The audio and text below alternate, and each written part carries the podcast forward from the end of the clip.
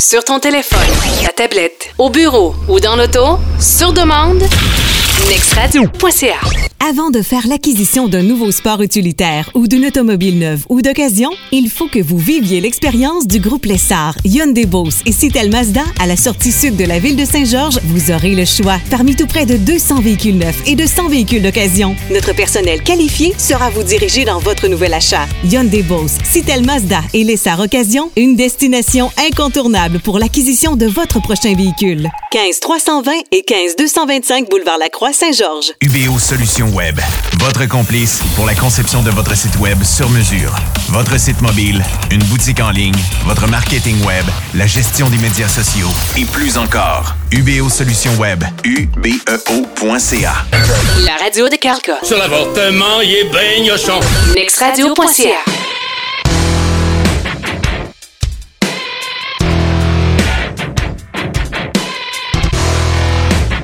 Mercredi 12 août, bienvenue sur euh, nextradio.ca pour une autre journée, euh, milieu de semaine. Euh, je commence par faire des salutations. Salutations euh, aux gens qui sont nombreux depuis le retour des vacances. J'ai regardé les euh, statistiques via les, stats Google, via les écoutes sur SoundCloud. Euh, vous êtes plus nombreux qu'avant les vacances, donc je ne sais pas ce qui s'est passé. C'est une bonne nouvelle, donc merci d'être là encore une fois. Je m'appelle Carl Caboucher, je m'installe pour cette édition du mercredi 12 août. Je vais rejoindre via la technologie Skype Shayna Simoneau. Salut! Hey, salut! Comment vas-tu? As-tu passé des belles vacances? Oui, j'ai passé des belles vacances, je me suis amusée, je me suis reposée, j'ai voyagé, bref, tout ce qu'on veut faire pendant qu'on est en vacances. Ouais, sauf que deux semaines, c'est jamais assez long. Non, deux semaines, ben, je pense que quand tu prends le mood des vacances, peu importe la durée, ce sera jamais assez long. Hein, c'est tellement facile de tomber à lâche en vacances, de lâcher un peu prise puis de dire OK, je vais euh, pendant les deux prochaines semaines juste euh, m'appliquer à respirer correctement, prendre une petite boisson, puis faire quelque chose la journée que ça va me tenter. Euh, Il y a la notion de liberté qu'on a en vacances, qu'on n'a pas Ouais. au quotidien. Même si on aime notre travail, même si on aime la routine dans laquelle on est, le fait de vouloir faire quelque chose en avant-midi pendant qu'on est en vacances, puis finalement, non, ne pas la faire et que ça ait aucun impact sur le reste de notre semaine ou sur notre... euh, euh, de ne pas s'en faire, de ne pas se morfondre, de ne pas se sentir coupable d'avoir été libre, ça, c'est tellement agréable. Ouais, ça, ça arrête la journée que tu as des enfants en, en bas âge. là. Nous, dans nos vacances, là, on avait deux macaques avec nous. Là. Un gamin de deux ans qui est dans son Terrible 2, puis un gamin de quatre ans qui est dans son Damn Fucking 4. Fait que ça Oh. arrive tout en même temps. Fait que si tu veux aller manger au resto, c'est un bordel. Si tu veux faire de la route pendant quelques heures, c'est un bordel. Tu prends les vacances pour amuser les enfants, puis quand tu reviens à la maison, quand les enfants sont couchés, tu commences à te reposer un peu. Là. Mais c'est pas si pire que ça. C'est pas si pire que ça. Hey, je veux en profiter pour faire une salutation avant de commencer l'émission. Euh, à- à Marie Saint-Laurent de Radio X qui euh, présentement fait du remplacement cet été et notre collaborateur Stéphane Poulain avec qui on jase une fois par semaine sur Next Radio, a fait quelques interventions et euh, merci à Marie de faire euh, la mention que Stéphane est collaborateur sur Next Radio. Je pense pas qu'elle est obligée de le faire. Euh, Ça montre juste qu'il y a encore des gens qui sont fair play dans le domaine. Elle n'a pas vraiment pas obligée, c'est pas une obligation, puis elle le fait quand même. Donc, salutations, bien apprécié. Puis ça prouve qu'il y a encore du monde dans, le domaine qui ne voit pas tout le temps d'autres personnes comme de la compétition, mais peut-être plus comme des partenaires des fois. Oui, c'est un offre complémentaire de service, ça, c'est clair. Puis je pense qu'elle fait un, un très bon travail, euh, Marie. Fait que c'est toujours très apprécié, effectivement. La Radio de Québec va euh, a mouvé pas mal hein, dans les dernières semaines. By the way, euh, André Arthur qui va faire un retour à choix, pas un retour à temps plein, mais à différents endroits. J'ai vu qu'il y avait des personnes qui n'étaient pas nécessairement d'accord avec ça. On l'a même comparé à un vieux dinosaure qui revient de sa, de sa grotte. Mais euh, ceux qui sont fans, ceux sont d'André Arthur, ceux qui, qui l'aiment jaser, c'est un gars qui a un talent pour raconter des affaires incroyables. Fait qu'il soit moins à jour dans les technologies, je pense pas que ça soit grave. Je pense que le bonhomme a encore des choses à dire. Puis euh, on verra ce qu'il a raconté. Là. Essayez de. Quelqu'un en radio, essayez d'avoir au moins le, le quart de talent qu'André Arthur a. Puis si vous êtes capable de le faire, on va, on va dire que vous êtes bon. Tu sais, c'est un gars qui euh, est dans une classe à part. Aime ou aime pas, il n'y en a pas bien ben des communicateurs comme, euh, comme ce bonhomme-là. là. Non, ça c'est sûr. Puis s'il avait fait l'unanimité, il n'aurait pas été choisi par la direction de Radio X, ça c'est clair. C'est ça. Mais euh, remarquez que Radio X, on est dans un move de dernière minute. Là. Ça l'a baissé dans les derniers sondages. Énergie frappe fort, des gros budgets. Le 93 euh, par Cogeco, des gros budgets également. Donc, choix tente de ramener des gros noms. Euh, André Arthur, ça fait des fait quand même une couple d'années qu'il n'était pas actif. Là. Il, euh, choix ne l'avait pas amené avant ça. Là. On tente de faire des moves pour faire jaser de nous autres. Richard Martineau qui s'en vient à Québec en direct de Montréal. Je sais pas si ça va fonctionner, ça. ça- ça- dans dans l'histoire de la radio de Québec, jamais un show qui vient de Montréal a eu du succès. On le vu avec les grandes gueules, avec d'autres choses qui ont été essayées sur différents réseaux. Ça n'a jamais, ça a jamais été une sauce qui marche bien bien à Québec. Là. Sauf que l'émission ne sera pas diffusée en réseau. Dans le fond, en- lui, il habite à Montréal, il va enregistrer son émission Ouais. à Montréal, puis elle va être diffusée en direct à Québec, c'est ça? Exactement. Il va être dans son sous-sol euh, à quelque part. Comme nous, on le fait, on peut être diffusé partout. C'est sûr que les technologies sont pas comme avant, mais euh, si ça paraît pas trop qu'ils diffusent de Montréal puis qu'ils s'intéressent aux gens de Québec, peut-être qu'on va, euh, les gens vont s'habituer rapidement. De toute façon, on verra. C'est, euh, c'est le problème. On a quand même les, euh, nos problèmes à gérer de notre côté, puis je pense qu'on va vivre avec ça. hey, j'ai vu encore cette semaine sur Internet, puis j'avais oublié que ça se passait en fin de semaine. C'est le, le mariage de Pierre-Carl Pelado et de Julie Snyder en fin de semaine, samedi. samedi. Puis en tant que fille qui va se marier bientôt, tu dois capoter sur ce mariage-là. Ah, écoute, j'ai- lu tout ce que j'ai pu sur le sujet, puis euh, je me suis informée, puis j'ai vu toutes ces... Non, c'est pas vrai. en fait, ça, ça, ça ne m'importe pas vraiment, le mariage de Julie Snyder et de, de Pierre-Carl Pelado, mais on en parle partout, puis on en parle comme si c'était euh, la grande finale de Yamaska à TVA dans le TV Hebdo. Ouais, c'est. euh, tu sais, c'est. Oubliez pas que ce gars-là est propriétaire d'à peu près tout ce qui se fait de médias. Donc, il en parle amplement. Le Journal de Québec beurre épais. Euh, tout le monde va beurrer épais. On va beurrer épais en fin de semaine parce que c'est le, c'est le couple princier du Québec, là. Tu sais, ces gens-là sont vus comme des gens d'une classe à part. Julie Snyder est tellement populaire du côté de la télé et du côté de son public très vieillissant à TVA. Elle sort à quelque part, elle dit quelque chose, puis ses fans vont embarquer derrière elle. Et euh, Pierre-Carl Pelado, qui arrive d'une grande entreprise, qui se lance avec le PQ, on a vraiment quelque chose digne des, euh, des plus grands rois de ce monde.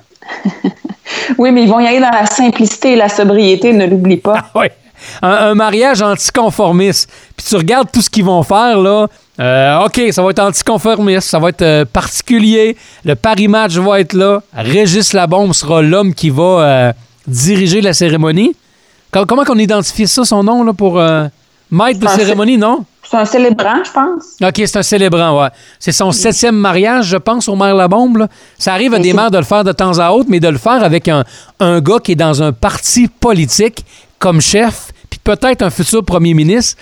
Il y a peut-être des questions à se poser. Ben, pas juste euh, un chef de parti, pas juste euh, peut-être un futur premier ministre, mais aussi euh, le propriétaire de, de l'amphithéâtre et peut-être de la nouvelle équipe de hockey. Ah ouais, c'est... c'est, terrible à quel point on nous prend pour des cafes et on se dit, ben non, c'est comme ça, on est des bons amis, les médias en parlent, mais on donne pas plus d'attention à, à Pierre-Carl Pelledo, même si on est le Journal de Québec. C'est un peu de la foutaise, parce que vous regardez récemment, depuis que la, la campagne politique a été lancée, il y en a combien d'articles euh, pro-bloc québécois qui ont été faits dans le Journal de Québec pour dire à quel point, hey, Gilles Duceppe, il est pas fini, puis c'est un foutu bon politicien. Tu sais, il y en a une tonne, là. Oui, oui, certainement, certainement. Hey, euh, j'ai une question par rapport au mariage. Combien coûte un mariage présentement quelqu'un qui veut se marier? Là? Tu sais, t'es, dans, t'es là-dedans, là, sans me dévoiler ton budget de la cérémonie, mais combien ça coûte en moyenne se marier au Québec présentement? Ah ben ça, c'est c'est difficile de faire une moyenne hein, parce qu'il n'y a plus de il y a plus de, de format de mariage traditionnel. là. Ça serait difficile de te répondre parce qu'il y en a qui vont aller dans je sais pas dans les 30 000 puis il y en a qui ça va leur coûter 2500 dollars. Ça dépend si tu charges à tes convives ou si c'est euh, toi qui payes pour tout le monde. Ça dépend si tu te payes la robe de princesse à tout casser ou tu achètes quelque chose sur euh, sur eBay exemple. Fait que Ouais. fait une moyenne, je te dirais peut-être quoi 12 000 mettons. 12 000? Hey, Simonac a besoin d'avoir de l'argent dans les cartes pour rendre ça rentable. Hein? T'espères, que tout le monde va mettre un bon cadeau dans la carte. Là? Tu regardes tout le monde, tu dis, bon, euh, vous n'avez pas envie de mettre 200? Tu sais, je vous paye un bon souper, je vous invite gratis. Mettez donc 200 piastres. On, on- on donne combien quand on va dans, un- mariage aujourd'hui? On se posait la question récemment, on a eu deux mariages consécutifs au début et à la fin des vacances, puis on se disait, on met combien dans une carte, même si c'est des grands amis? Ben, moi, je pense que ça dépend de bien des facteurs encore là, comme je te dis. Je pense que ça dépend si, euh, est-ce que tu as payé pour le souper ou est-ce qu'ils vous ont reçu gratuitement, est-ce qu'il y avait un bar ouvert ou est-ce que tu as payé pour ton alcool, est-ce que c'est le gros mariage princier dans, un hôtel super grand avec un, des DJ, des bars à bonbons parce que c'est super la mode, des bars à popcorn, des bars à poutine, etc. Ou si euh, tu as payé pour ton souper, tu as payé pour ton alcool, c'est quelque chose de super simple. Je pense que ça influence par rapport à ça. hein. Ça, c'est clair. Euh, moi, j'aurais tendance à dire entre 50 et 75 dollars par personne.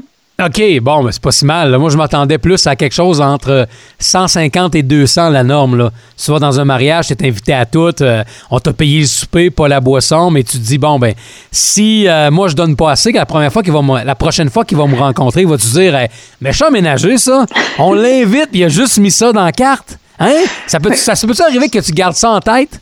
Ben, c'est sûr, mais dis-toi une chose. les gens, là, ça, ça, je trouve que c'est malsain, là, parce qu'en même temps, tu dis, euh, je t'invite à mon mariage, c'est moi qui paie la nourriture, c'est moi qui paie la boisson, mais t'es aussi bonne de me donner un gros cadeau. hey! C'est quoi cette Ah oui. Puis je suis sûr, je sais pas si c'est ton cas, mais il y a des gens qui le budgètent en disant OK, parfait, on va se payer telle et telle chose, on va avoir le repas, puis on imagine que les gens en moyenne vont donner ça, donc on devrait arriver dans le budget pour le souper, puis peut-être se payer quelque chose après. Je Ça, c'est le du pire. Ben, ça, c'est, il y en a pour vrai qui le font, oui, oui, parce que j'en ai vu certains. Puis, ben, ça veut dire que quand tu ouvres les cartes, là, c'est pas des cadeaux, là. Genre, t'espères, là, t'as, la patate qui, qui, qui bat super Mais- fort en espérant qu'il y ait de l'argent dans les enveloppes. Mais à une certaine époque, dans les mariages, puis on était très jeunes quand ça arrivait, euh, puis dans le temps de nos parents, c'était pas de l'argent qu'on donnait. Les gens, souvent, quand ils se mariaient, déménageaient dans une première maison. Des fois, il y avait même pas d'enfants, puis on donnait le kit pour me, pas meubler la maison, mais ce qu'on a de besoin pour faire la cuisine et tout ça. Un malaxeur, euh, un set de cuisine, tu sais, des, choses qu'on a de besoin dans la vie de tous les jours. Ah, c'est vraiment des cadeaux de mariage, là, pour euh, se bâtir un trousseau. Exactement. On n'est plus là aujourd'hui. On, on donne de l'argent dans la carte, puis on s'assure qu'on en ait donné euh, assez pour pas paraître du cheap la prochaine fois que rencontres. là. Ben, tu Pas que la personne aussi- se dise Hey, lui, là, il m'a juste donné ça la prochaine fois, ou si jamais il se marie, tu peux être sûr qu'il n'y aura pas grand-chose dans sa carte. Ben, moi, ce que je suggère, puis c'est notre formule en tout cas, pour pas avoir à faire des attentes sur les cadeaux de certaines personnes qu'on aime beaucoup, euh, puis pas mettre les gens obligés à essayer d'évaluer justement un tarif. Là, c'est ça, tu te casses la tête. Est-ce que je donne 50? Est-ce que je donne 100 dollars? Des fois, tu as des membres de ta famille qui sont moins fortunés. Tu veux pas leur faire payer un gros montant alors que peut-être que ça coûte moins cher. Nous autres, on a établi un tarif. Chaque personne est invitée à notre mariage, mais le souper il coûte 50 dollars. Tout est inclus. Fait que les gens nous OK. paient 50 dollars par personne. Fait que rendu là, les cadeaux sont pas nécessaires. Les gens payent leur souper. Fait qu'on n'a pas le fardeau financier de cette partie-là. Puis on s'attend pas à avoir des cadeaux. Fait que si jamais il y en a qui ont le goût de nous en faire, ça va réellement être des cadeaux. OK, ça va être, ça va être une surprise. Ça va être Ah, wow, parfait. C'est peut-être mieux de même aussi quand tout le monde paye ses affaires. Il y a moins de, il y a moins de chicanes, il y a moins de, de personnes qui vont se poser des questions, puis il y a moins de gens qui vont se sentir euh, moins mal à l'aise s'ils donnent pas grand-chose dans une carte ou s'ils donnent rien. Là. C'est peut-être Ben mieux de même. Là. Puis même encore, vous allez avoir quel genre de repas? Parce que je pose des questions, pas parce que je veux me marier, mais je je m'informe comment ça se passe. Quel genre de repas vous avez prévu si c'est pas trop indiscret? Euh, en fait, on est allé vraiment tradi- pas traditionnel, mais je te dirais très large. Du pâté chinois? Pâ-. Pâté chinois, non? Non, on a genre crème de légumes, fondu parmesan, euh, on a euh, un coq au porc avec euh, des patates dauphinoises, puis pour le dessert, c'est comme une espèce de petit croustillant à l'érable puis au chocolat. Tu vois, c'est assez standard. OK, ça fait le job. En autant que Ben ça oui. soit bon que ça soit frais. Ça donne rien d'essayer de faire le gros repas puis que ça va arriver froid. Tu sais, si tu veux servir euh, quelque chose d'un peu flyé puis il y a trop de monde, ça arrive froid, c'est pas cuit correctement, ça peut arriver que ce soit désagréable pour une coupe d'invités aussi. Là. Ben, surtout quand les gens paient. Si les gens paient pas, puis que finalement, ils ont quelque chose devant eux qu'ils aiment plus ou moins, admettons là, que tu décides de servir des sushis ou du poisson ou quelque chose qui est moins accessible un peu, ben, puis là, les gens payent pour leur souper, ils vont être doublement déçus, à mon avis. Oui, probablement, probablement. De la poutine puis de la pizza, ça sert-tu, ça, dans un mariage? Tu sais, un Ben, mariage flyé un peu, là. Des grosses poutines, puis tu te fais un petit bar avec, tu peux ajouter du steak haché, euh, des saucisses, du bacon, tu sais, quelque chose de gras, mais quelque chose d'efficace, puis tout le monde mange à sa faim, puis pas très dispendieux. Euh, ça, c'est clair, puis ça, ça serait très original. Là, tu serais anticonformiste. Ouais, là, on serait vraiment. euh, mais on, on serait pas comme. Julie Snyder et PKP sont anticonformistes pour deux raisons. Et ils ont quoi, sept traiteurs, même avec de la bouffe amérindienne? Oui. parti- particulier et elle va arriver en voiture électrique et le charmant Pierre-Carl va arriver, lui, de son côté, en vélo. OK? Par contre, la mention est, est importante à, à faire. La nuance, c'est qu'il arrive en vélo, mais on dit que ça sera pas un vélo régulier, ça va être quoi? Un, un vélo double? Ça va être spécial, ça. On va le voir arriver gling, gling, gling, gling. Mais, ouais, mais y a-t-il quelqu'un qui va être assis avec lui? Parce qu'il sera pas seul en vélo. C'est un, un vélo à deux passagers. Il y a quelqu'un qui va conduire le vélo pour lui? Ah, je sais pas quel genre de vélo. Est-ce que ça peut être un vélo comme on, on peut voir euh, dans, en Asie ou de, avec une espèce de petite, euh, de petite charrette en arrière? Je sais pas, en tuxedo puis en cuissard. Ça va être sexy au maximum. Wow! Euh, Shayna, jason un peu de différentes histoires en Beauce. Euh, tu m'as envoyé le sujet par courriel tantôt, puis je t'ai posé la question c'est quoi ça? La culture de safran en Beauce. Apprends-nous-en, là, puis euh, dis-nous c'est quoi exactement, parce que d'après moi, je suis pas le seul qui se posait la question. Ben, le safran, c'est aussi appelé l'or rouge de façon poétique parce que euh, ça a une couleur rouge. Pourquoi de l'or? En fait, parce que c'est très, très cher. Ça vaut très, très cher. Le safran, c'est une épice très recherchée, puis c'est la plus chère sur le marché. Pourquoi c'est si cher, le safran? En fait, c'est à cause de la, complexité de sa production. Il faut, faut, euh, faut, faut, planter et entretenir des fleurs de crocus. Puis on ça recueillir euh, euh, le petit, ce qu'il y a à l'intérieur, comme un peu comme le, le pollen en quelque sorte, le faire sécher, puis tout ça. Ça prend entre 150 et 175 fleurs de crocus pour obtenir un gramme de safran. C'est énorme. Okay. Et quand on dit que c'est cher, un gramme de safran vaut une cinquantaine de dollars. Un gramme. Un gramme 50 pièces. C'est ouais. plus cher que la drogue. C'est plus cher que la drogue. Ben, ça dépend quelle drogue que tu prends. Là. Ouais. Mais c'est aussi très complexe, en fait, parce que le, le, le crocus comme tel, la, la, la, fleur qui produit le safran, a un cycle de croissance inversé. Euh, il est en dormance en été, puis il est en croissance à l'automne quand ça se rafraîchit à l'extérieur. Puis il y a un beauceron qui a décidé de se lancer dans la production du safran à Saint-Benjamin. Euh, c'est chez Benjafraise, donc euh, c'est une ferme qui fait aussi des fraises, comme son nom le dit. Il a décidé de se lancer dans la production du safran. C'est très, très complexe. C'est toute une aventure. Ça implique beaucoup, beaucoup, beaucoup de choses parce que cette plante-là est originaire du Moyen-Orient, donc pas nécessairement adaptée à notre climat. Puis on cultive le crocus pour le safran depuis plus de 35 siècles. C'est énorme. Même qu'à une certaine époque, on utilisait le safran comme argent, comme, comme unité monétaire pour euh, payer des, des denrées, des vêtements des femmes. OK. Puis euh, présentement, c'est l'Iran, l'Espagne, l'Inde et la Grèce qui sont les plus reconnus dans la culture du safran. Mais il y a quelques fermes au Québec euh, qui cultivent euh, le, crocus pour en faire du safran. Et c'est encore très, très marginal. Donc, on peut être fier d'avoir une culture de, de, de, de ben, en fait, de crocus pour en faire du, safran en Beauce, à Saint-Benjamin.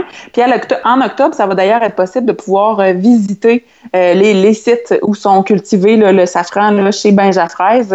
Euh, vous pouvez taper le ben, Benja comme dans Benjamin, fraise comme le fabuleux fruit rouge qu'on mange au Québec. Sur Facebook, vous allez, vous trouver une, une page avec toutes les informations.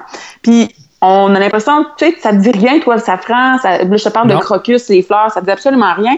Mais pour certaines cultures, tantôt, je t'ai parlé de l'Iran, de l'Espagne, de l'Inde et de la Grèce. C'est des cultures familiales, c'est de génération en génération. C'est les, les, familles de, de, père en fils se lèguent des, des, cultures de crocus pour le safran, au même titre que le font les fermes québécoises là, pour euh, le blé d'Inde, les patates, les citrouilles, euh, les champs de fraises, etc. C'est vraiment dans le même principe, sauf que c'est juste pas dans notre culture au Québec. Là.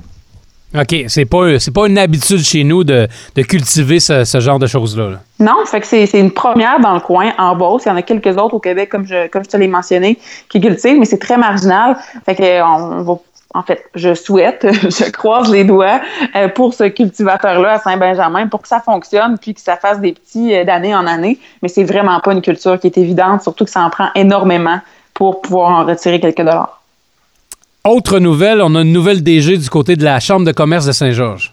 Oui, effectivement, il s'agit de Nathalie Roy, euh, qui est en poste depuis le 3 août dernier. Euh, Nathalie Roy euh, est connue dans le milieu, là, a fait un retour en Beauce. Elle a étudié à Montréal au HEC en administration des affaires. Ensuite, elle a travaillé dans les marchés financiers là-bas. en 2006, elle est revenue en Beauce, puis elle est devenue attachée de presse du député provincial Robert Dutil, puis ensuite du député fédéral Maxime Bernier donc euh, son dernier employeur, avant de devenir la nouvelle directrice générale de la Chambre de commerce de Saint-Georges. Euh, c'est rassurant pour les entreprises membres de la Chambre de commerce de Saint-Georges, puis même encourageant aussi, euh, compte tenu de l'expérience et même du large réseau de contacts qu'a pu acquérir Mme Roy au fil des ans, parce qu'elle était quand même le, bras droit de, de, deux personnes très, très importantes dans la région. Donc, elle connaît les entreprises, elle connaît les enjeux des milieux. Ça, ça sans doute, vraiment une personne de clé ils ont bien choisi, selon moi, la personne pour. Euh, j'ai pas vu les autres candidatures, on s'entend, mais je trouve que c'est quand même euh, quelqu'un de très compétent pour euh, pour pour remplir les fonctions qu'avait André Boily jusqu'à la jusqu'au début de l'été, parce que M. Boily avait donné sa démission. c'est une bonne nouvelle pour la Chambre de commerce de Saint-Georges. Parmi les, nouvelles qu'on a en Chaudière-Appalaches, puis je l'ai vu passer rapidement cette nouvelle-là, tu vas peut-être pouvoir me l'expliquer un peu plus. On veut construire un tunnel derrière la chute Montmorency ça implique quoi, puis qu'est-ce qu'on va faire exactement? On veut devenir le Niagara du Québec. OK, à ce point-là, là, tout le monde va débarquer, puis tout le monde va aller se marier aux chutes? oui, exactement. Elvis Gratton te dirait think big. C'est ça qu'il dirait. Euh, en fait, c'est rien de moins qu'un investissement de plus de 8 millions de dollars qui va être fait d'ici 2018 pour transformer la chute Montmorency en espèce de Niagara, parce qu'il va y avoir un tunnel, ben, un tunnel, un peu comme au chute Niagara carrément, parce qu'on peut passer, je pense, en bateau derrière la chute Niagara. Je ne suis jamais allé voir les, chutes Niagara. Par contre, le tunnel aurait 105 mètres de longueur. Il serait creusé dans la roche qui est carrément derrière la chute.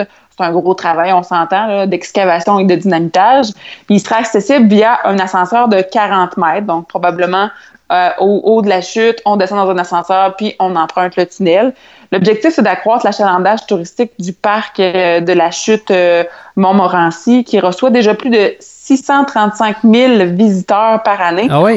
il, y a quand, même... Il y a quand même pas mal de personnes qui passent dans ce coin-là. Puis, tu sais, quand il fait beau, tu passes dans le coin, il y a du monde tout le temps. Là tout le temps, tout le temps. C'est très touristique. Les autobus remplis de touristes, que ce soit des Japonais, euh, des, Américains. Il y a toujours, toujours, toujours des gens qui viennent euh, prendre des photos. on ne remarque plus, la chute du Mont-Morency, par exemple, euh, mais c'est vrai qu'elle est quand même assez spectaculaire. On dit qu'après le Vieux-Québec, c'est l'attrait touristique le plus populaire à Québec comme tel. OK. Donc, d'amener un tunnel comme ça, ben, ça va peut-être porter des gens à aller, faire un tour, redécouvrir à nouveau les chutes, puis en même temps d'aller essayer le tunnel. Je te, pose la question. Est-ce que, je ne sais pas s'il y a des plans qui ont été sortis, parce que je n'ai pas euh, vu nécessairement cette nouvelle-là, est-ce qu'au moins, ça va valoir la peine de dire, hey, il y a un tunnel, je passe en dessous, puis ça fait quelque chose de différent un peu, ou c'est seulement, entre parenthèses, une attrape touriste comme on a dans le Grand Canyon? Tu connais-tu le le comment ça s'appelle? Le Skywalk dans le Grand Canyon? Non. Es-tu déjà allé? Non. OK. Si jamais tu vas faire un tour dans le coin de Vegas dans ta vie, puis tu vas faire un tour dans le canyon, si euh, quelqu'un veut te faire payer pour embarquer sur le Skywalk, dis non. Là. Dans le fond, ce qu'on a fait, c'est qu'on a fait une genre de passerelle en verre qui, est, qui passe dans, dans, le fond, qui va un peu faire le tour sur le canyon. Là. Tu as, le canyon, c'est mis sur les parois sur le côté en haut, puis euh, via la, le, plancher qui est en verre, tu vois le trou en dessous de toi.